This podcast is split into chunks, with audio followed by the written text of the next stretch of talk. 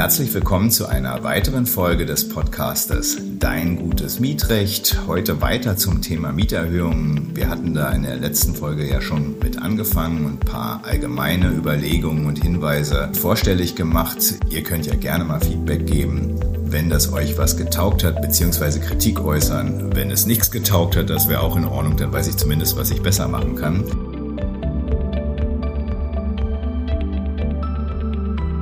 Heute wird es ein Berlin-Spezial geben, weil in Berlin das Thema Mietspiegel bzw. die Mieterhöhung nach Mietspiegel immer wieder ein heißes Thema ist. Insbesondere haben wir jetzt in der öffentlichen Berichterstattung mitbekommen, dass ein Amtsgericht, nämlich das Amtsgericht Spandau, wohl den Mietspiegel 2021 für unwirksam erklärt hat und dass es aber auch schon Entscheidungen von übergeordneten Landgerichten gibt, die das Ganze anders sehen. Und dazu werde ich ein bisschen was mitteilen, einfach um mal zu schauen, wie rechtssicher ist dieser Mietspiegel, was kann man da als Mieter machen, wenn man eine Mieterhöhung in Berlin bekommt und und lohnt es sich beispielsweise dagegen vorzugehen oder auch die Mietpreisbremse, da spielt der Mietspiegel ja auch eine wichtige Rolle. Lohnt es sich, die Mietpreisbremse zu ziehen oder sind da Unsicherheiten da? Ich werde auch noch ein bisschen was dazu sagen, was das immer bedeutet, wenn in der Berichterstattung gesagt wird, hier ist ein Amtsgericht, das hat den Mietspiegel beispielsweise für wirksam oder unwirksam erklärt und dann hat ein Landgericht das anders entschieden. Wie ist da überhaupt das Verhältnis dieser Gerichte zueinander? Wer ist da wie zuständig? Das kommt tatsächlich ja immer in der Presse etwas zu kurz und das versteht man dann allenfalls, wenn man eine Weile in der Praxis ist oder halt mal Jura studiert hat. Und von der Warte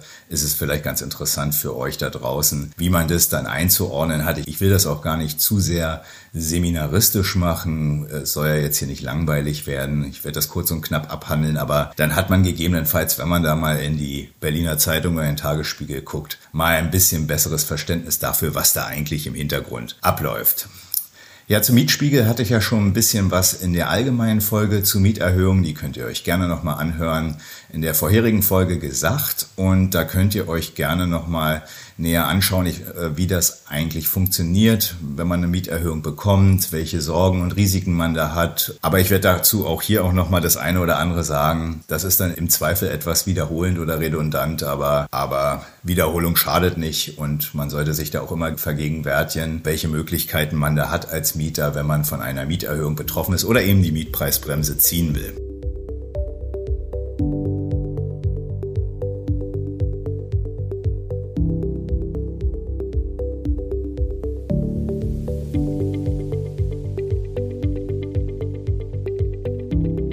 Mietspiegel ist in Berlin, ja seit ich Anwalt bin und das seit über 14 Jahren, ist der Mietspiegel eigentlich immer umstritten. Das heißt, dass insbesondere natürlich Vermieterinnen den Mietspiegel schlicht und ergreifend immer angreifen. Und man kann sich auch vorstellen, warum das so ist. Die Mietspiegel sind Teil des sogenannten sozialen Mietrechts.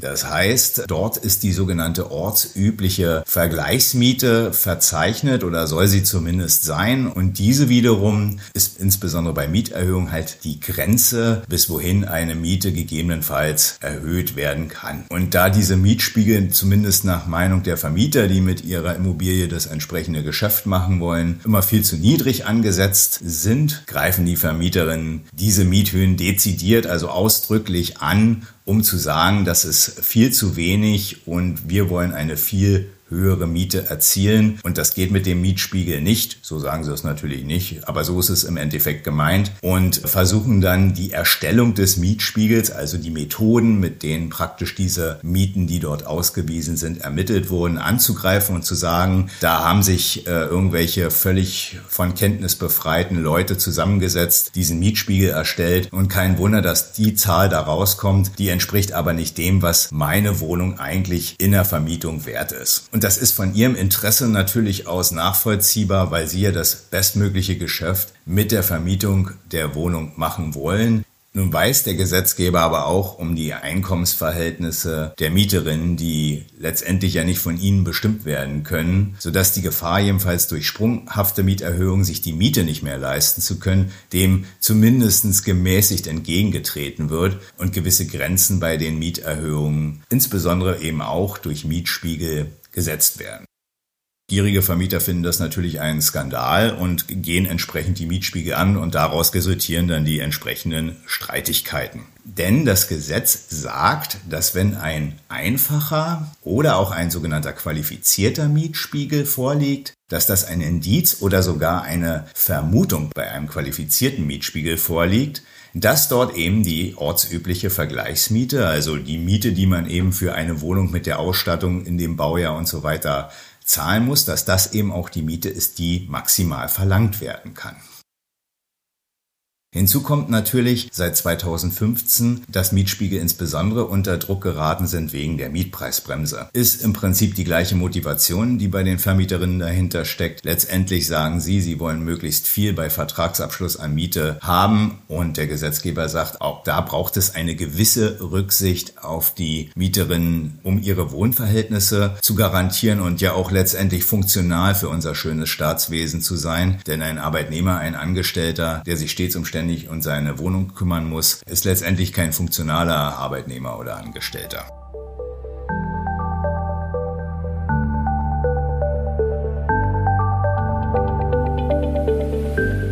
Jetzt hatte ich ja schon eingangs erwähnt, dass es in Berlin ein Gericht gibt oder sagen wir mal einen Richter im Amtsgericht Spandau, der gesagt hat, der Mietspiegel hier ist unwirksam. Hätte man sich als Mieter erstmal freuen können. Warum? Der Hintergrund in diesem Fall war folgender. Der Vermieter in dem Rechtsstreit wollte die Miete nach dem Mietspiegel 2021 erhöhen. Der Mieter hat nicht zugestimmt und der Vermieter ist vor das Amtsgericht Spandau gegangen, weil die Wohnung im Bezirk des Amtsgerichts Spandau liegt. Dort hat er dann Klage erhoben und hat die Klage verloren verloren. Verloren heißt, der Richter hat gesagt, ich weise die Klage ab, weil das Begründungsmittel, mit dem du die Miete erhöhen wolltest, nämlich der Berliner Mietspiegel 2021, der ist unwirksam, weil in der Erstellung Fehler gemacht worden sind. Da könnte man sich jetzt erstmal dem Grunde nach als Mieter freuen, das wäre aber tatsächlich in dem Fall zu kurz gedacht. Denn eine gewisse kalkulative Sicherheit der Miethöhe, die man letztendlich jeden Monat abdrücken muss, bietet der Mietspiegel tatsächlich schon. Letztendlich, so viel kann ich schon vorweg sagen, ist dieses Urteil auch nicht gehalten worden vom zuständigen Landgericht. Und an der Stelle mal ein kleiner Exkurs, wie ist das eigentlich mit diesen Amtsgerichten und den Landgerichten in Berlin?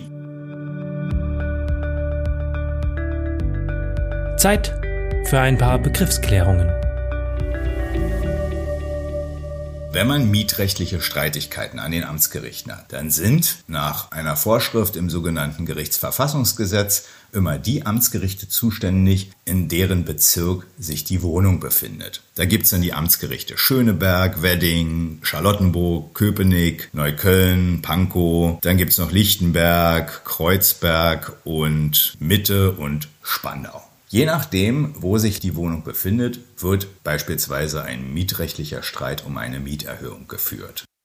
Jetzt ist es so, wenn man mit dem Urteil, was man in dem Amtsgericht dann bekommt, sei es als Mieter oder Vermieter, nicht einverstanden ist, dann kann man in die nächsthöhere Instanz gehen. Die nächsthöhere Instanz ist dann das sogenannte Landgericht und da gibt's in Berlin fünf sogenannte Mietberufungskammern. Das sind dann die Landrichter, die aufgeteilt in fünf verschiedene Kammern, und zwar die Zivilkammer, so nennt sich das Zivilkammern 63 bis einschließlich 67, die dann für die einzelnen Bezirke zuständig sind. Warum heißt das jetzt Kammern?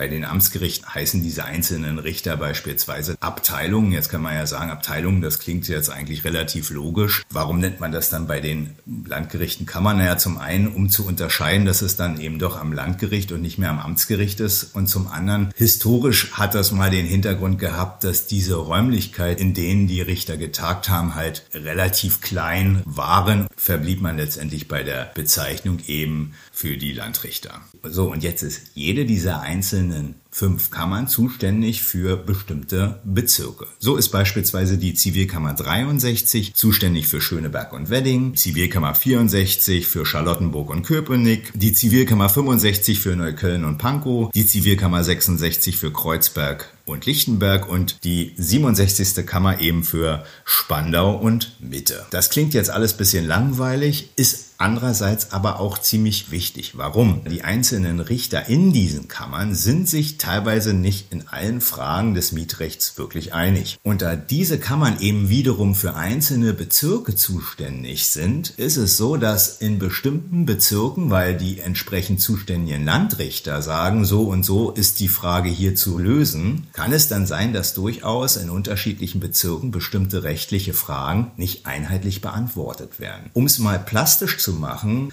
war es beispielsweise mal so bei dem Mietspiegel 2015, der galt mal im Amtsgericht Schöneberg und dem damals zuständigen Landgericht, das wechselt immer über die Jahre, das, was ich vorhin referiert habe, das ist jetzt aktuell für 2022 gültig. Da war es dann so, dass im Zuständigkeitsbereich des Amtsgericht Schöneberg beziehungsweise dem der zuständigen Landgerichtskammer es so war, dass der Mietspiegel 2015 generell nicht anwendbar war, weil man ihn für nicht wirksam erachtet hat. Und deswegen musste man sehr aufpassen, wenn man dort Mieterhöhungen verhandelt hat, wie man dann mit der Tatsache umgeht, dass der Mietspiegel nicht wirksam ist. Das führte dann im Zweifel dazu, dass sogenannte teure Sachverständigengutachten in die Verhandlungen eingeführt wurden und dadurch das Kostenrisiko sich erheblich für Mieter, aber auch für Vermieter erhöht hat. Von der Warte ist es also recht wichtig zu wissen, welcher Landrichter spricht welches Recht in speziellen mietrechtlichen Fragen und wie wirkt sich das aus auf die jeweiligen Amtsgerichtsbezirke. Jetzt Exkurs Ende und wieder zu den Mieterhöhungen zurück.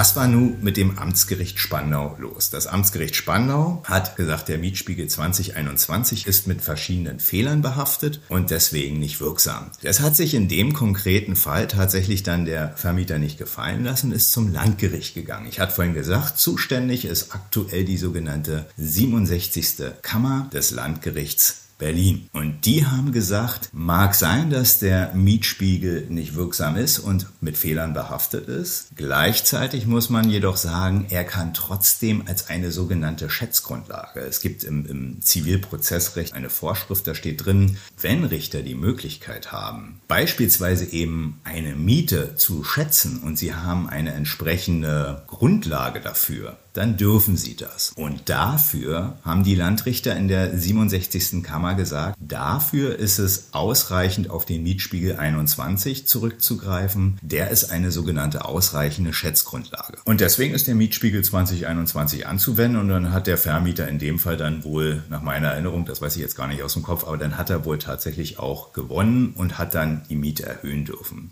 Jetzt kann man sagen, für den Mieter konkret nicht gut gelaufen am Ende des Tages. Letztendlich ist ist das aber ein Signal gewesen, auch weitere Zivilkammern, jedenfalls aktuell die sogenannte 65.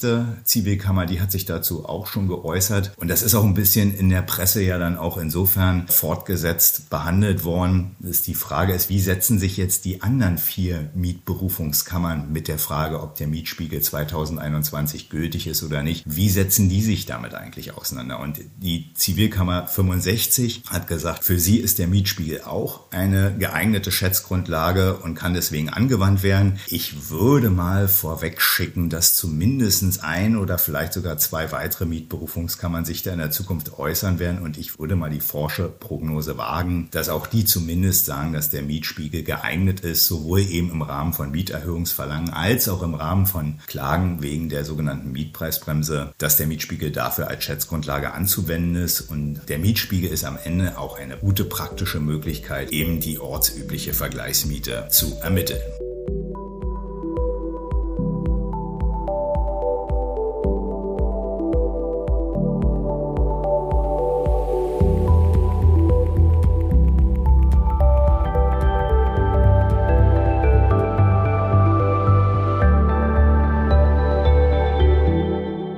Ganz kurz ein paar Hinweise, wie das denn jetzt ist, wenn man in Berlin ein Mieterhöhungsverlangen bekommt. Da kommt ein Schreiben des Vermieters, da steht drin, Ihre Miete war schon eine Weile nicht erhöht worden und wir würden jetzt gerne mal sehen, dass Sie 50 Euro mehr zahlen. Wir verweisen auf ein Mietspiegelfeld, da können Sie mal nachschauen. Wir liegen da drin und deswegen zahlen Sie das mal innerhalb der nächsten zweieinhalb Monate ungefähr. Würde das so vorgetragen werden, dürfte es mit hoher Wahrscheinlichkeit ein formell erstmal ordnungsgemäßes Mieterhöhungsverlangen sein. Ich habe ja schon beim letzten Mal berichtet, berichtet, dass insbesondere Provinzvermieter es äh, sich immer relativ leicht machen und in den Fällen, in denen ein Mietspiegel vorliegt, teilweise gar nicht darauf verweisen, wo man jetzt die Wohnung genau einzusortieren hat und was dort letztendlich drinsteht, sondern einfach sagen, ich brauche mehr Geld, bitte zahl mehr. Das ist in Berlin, das muss man tatsächlich sagen, und das dürfte auch für andere Großstädte gelten. Das ist dort nicht ganz so ein Problem. Da wissen die Vermieter schon unbedingt, meist auch recht gut beraten durch Kollegen, wie man ein Mieterhöhungsverlangen ordnungsgemäß aufschreibt. Allerdings auch hier, das muss man immer wieder sagen, also insbesondere wenn ihr so einen Provinzvermieter aus äh, irgendeinem Vorort von Stuttgart habt, der für seine Altersvorsorge hier eine Eigentumswohnung gekauft hat oder ähnliches, die machen das genauso falsch. Ja, also immer genau darauf achten und vom Mieterverein des Vertrauens, insbesondere der Berliner Mietergemeinschaft, gerne prüfen lassen und schauen, ob man da nicht gegebenenfalls schon sagen kann, dass das Mieterhöhungsverlangen nicht ordnungsgemäß ist. Übrigens dann, wie ich es auch schon in der letzten Folge sagte, niemals dem Vermieter erklären, dass es nicht ordnungsgemäß ist, sondern im Zweifel Kopf in Sand stecken und totstellen und gucken, was der Vermieter macht. Im Zweifel muss er euch ja verklagen. Die Chancen, einen solchen Prozess gewinnen zu können, die sind recht hoch und dann wird der Vermieter die Prozesskosten zahlen müssen. Insofern auf jeden Fall nicht selber der Berater vom Vermieter werden. Das ist ganz falsch.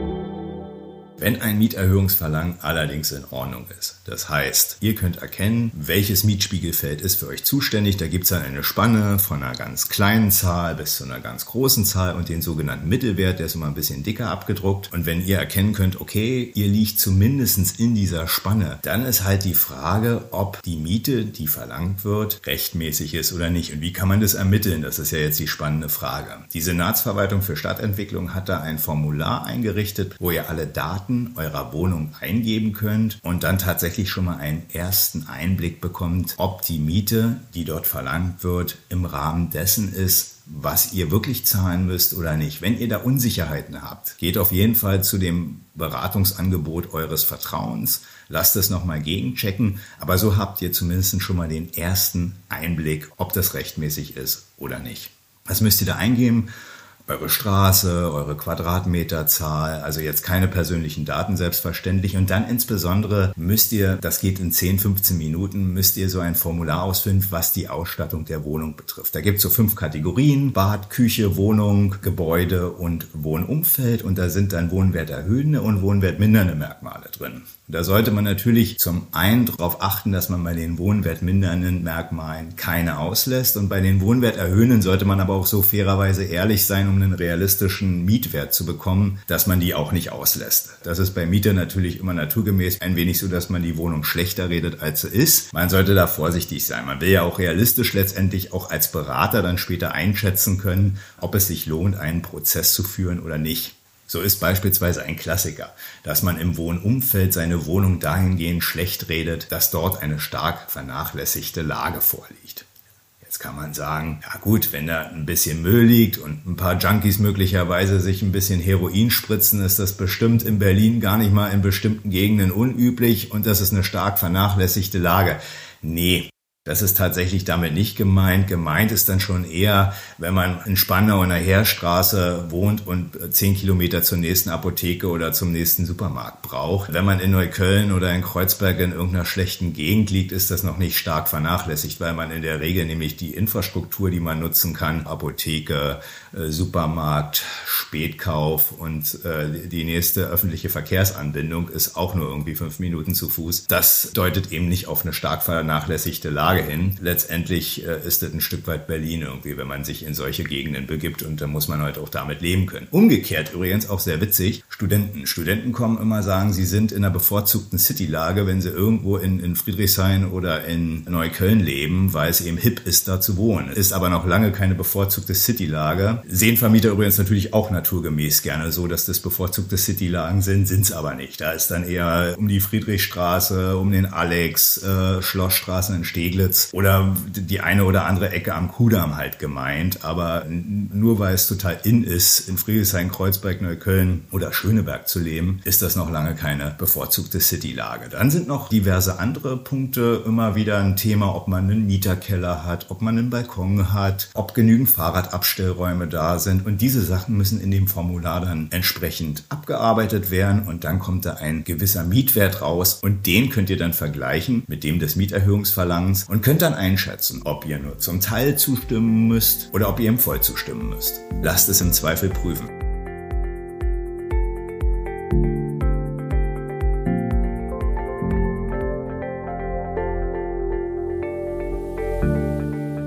Wenn ihr, was in Berlin gar nicht selten ist, eine sogenannte Bruttokaltmiete habt, das heißt also eine Miete, in der die Betriebskosten schon mit enthalten sind, dann kommt es immer wieder vor, dass die Vermieter darauf in den Mieterhöhungsverlangen nicht hinweisen. Und die müssen das aber machen. Und insbesondere müssen sie euch ausweisen, wie viel Betriebskosten denn aktuell in der Miete enthalten sind, sodass ihr praktisch überhaupt erst mit dem Mietspiegel vergleichen könnt, ob die Miete, die verlangt wird, zu hoch ist oder nicht. Wird immer wieder falsch gemacht, sollte man wirklich vorsichtig sein. Und viel schlimmer ist übrigens Folgendes, und das werden Vermieter jetzt gerade bei den Betriebskostensteigerungen in Zukunft sehr häufig machen.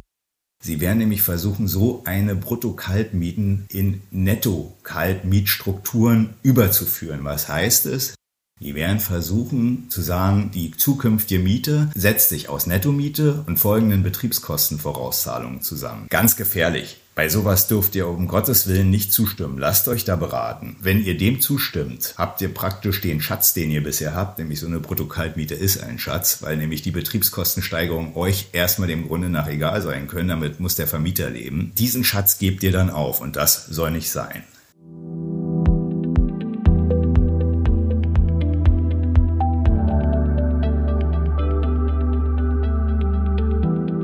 Zweiter Punkt sind die sogenannten Substandardwohnungen. Wenn ihr beispielsweise bei euch die Heizung eingebaut habt oder es gar keine Heizung gibt, weil es immer noch eine Ofenwohnung ist und gleiches eben auch für das Bad gilt, also ihr habt es entweder eingebaut oder es gibt tatsächlich außer einem Waschbecken und einem Klo nichts weiter, dann müssen sogenannte Abschläge vorgenommen werden. Die stehen auch im Mietspiegel mit drin, aber dann sind die Werte nochmal ordentlich zu reduzieren und so kann es auch sein, dass die Mieterhöhungsverlangen dann doch im Zweifel überteuert sind, weil ihr sogenannte Substandardwohnungen Standardwohnungen habt.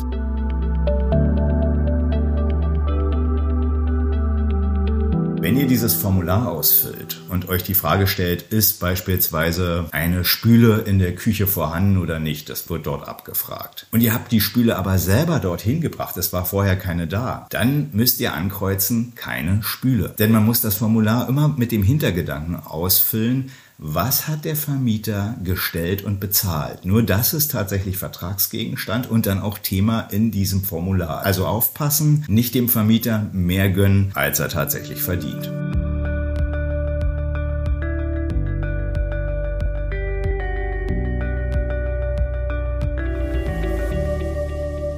Noch zum Schluss ein kleines Fazit und ein Ausblick auf zukünftige Mietspiegel. Das Mietspiegelrecht ist jetzt gerade neu gefasst worden. Da sind ein paar vom Gesetzgeber neuere Überlegungen jetzt drin, wie tatsächlich ein Mietspiegel als qualifiziert gelten kann. Und zudem sind Mietspiegel verpflichtend für mehr Gemeinden geworden. Das heißt, es wird in Zukunft mehr Mietspiegel geben. Und die Frage, ob sie wirksam sind oder nicht, wird dann allerdings flankiert eben durch dieses neue Recht wonach Mietspiegel durchaus als qualifiziert gelten können, insbesondere wenn sie von allen Parteien, die dort am Tisch sitzen, also die Gemeinde, dann Mietervertreter und Vermietervertreter, wenn dieser Mietspiegel von allen anerkannt wird.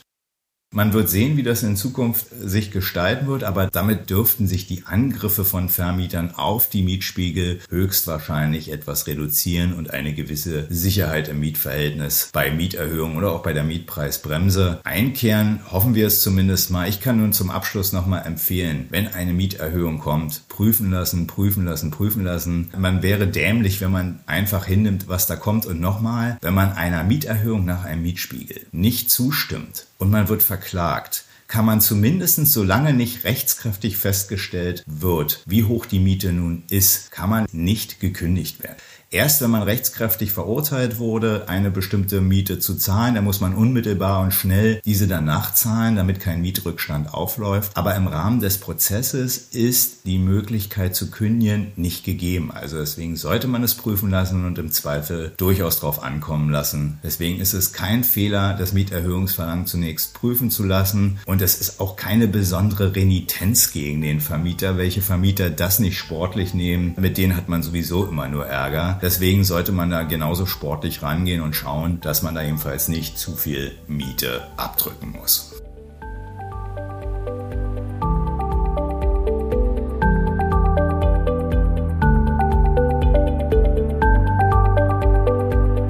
Auch diese Folge von Naturfleet wurde wieder produziert von Sascha Bachmann. Denkt an das Bewerten und das Weitererzählen. Nicht nur wir werden es euch danken, sondern auch all die Mieterinnen und Mieter in eurem Umfeld, die über diesen Podcast diese wertvollen Tipps erhalten werden.